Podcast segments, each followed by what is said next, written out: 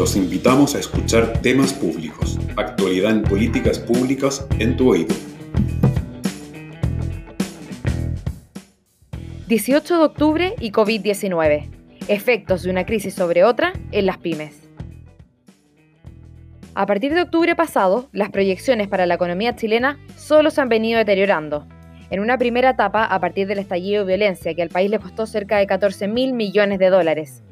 Y ahora que se prolonga y agudiza, a partir de las medidas tomadas en el marco del control de la pandemia del COVID-19.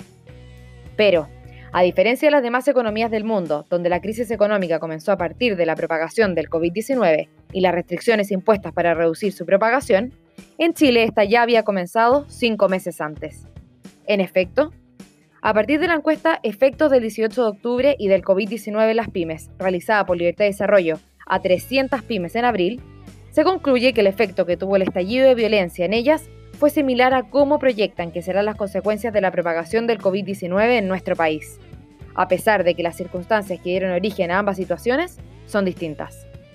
Ello deja de manifiesto que esta nueva crisis golpea a las pymes en un momento en el cual ya se encuentran en una situación muy debilitada. Es así como empresas anticipan una caída en las ventas de sus bienes y servicios algo superior al 80% para los próximos meses, caída similar a la registrada entre los meses de octubre de 2019 y febrero del 2020. Durante los meses pasados, un 22% de las pymes indicaron que sus ventas cayeron en más de un 50%, mientras que un 30% indicaron que sus ventas descendieron entre un 25 y un 50%. Un 23% registró una caída de hasta un 25%.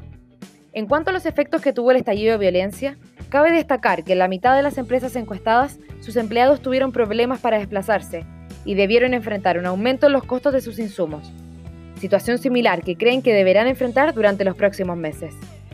Se observa un leve aumento en las dificultades que tendrán para abastecerse en relación con la dificultad que ya debieron enfrentar en los meses previos. Asimismo, en cuanto a dificultades para el desplazamiento de sus empleados, creen que será similar a lo vivido durante el estallido de violencia. En los aspectos asociados directamente con la violencia, se espera que durante los próximos meses ellos ya no estén presentes con la intensidad de los últimos meses. Así, mientras un 32% de las pymes indicaron que tuvieron problemas para abrir como consecuencia de la violencia, solo un 11% cree que ello seguirá siendo así. En cuanto a sufrir un saqueo, en los meses previos una de cada cinco empresas indicó haber sido victimizada, pero para los próximos meses prácticamente desaparece ese temor medidas implementadas o a implementar. Frente a la situación vivida desde octubre pasado, en un 17% las empresas indicaron que tuvieron que cerrar oficinas y o despedir personal, un 11% cerrar locales de venta y un 7% cerrar plantas productivas.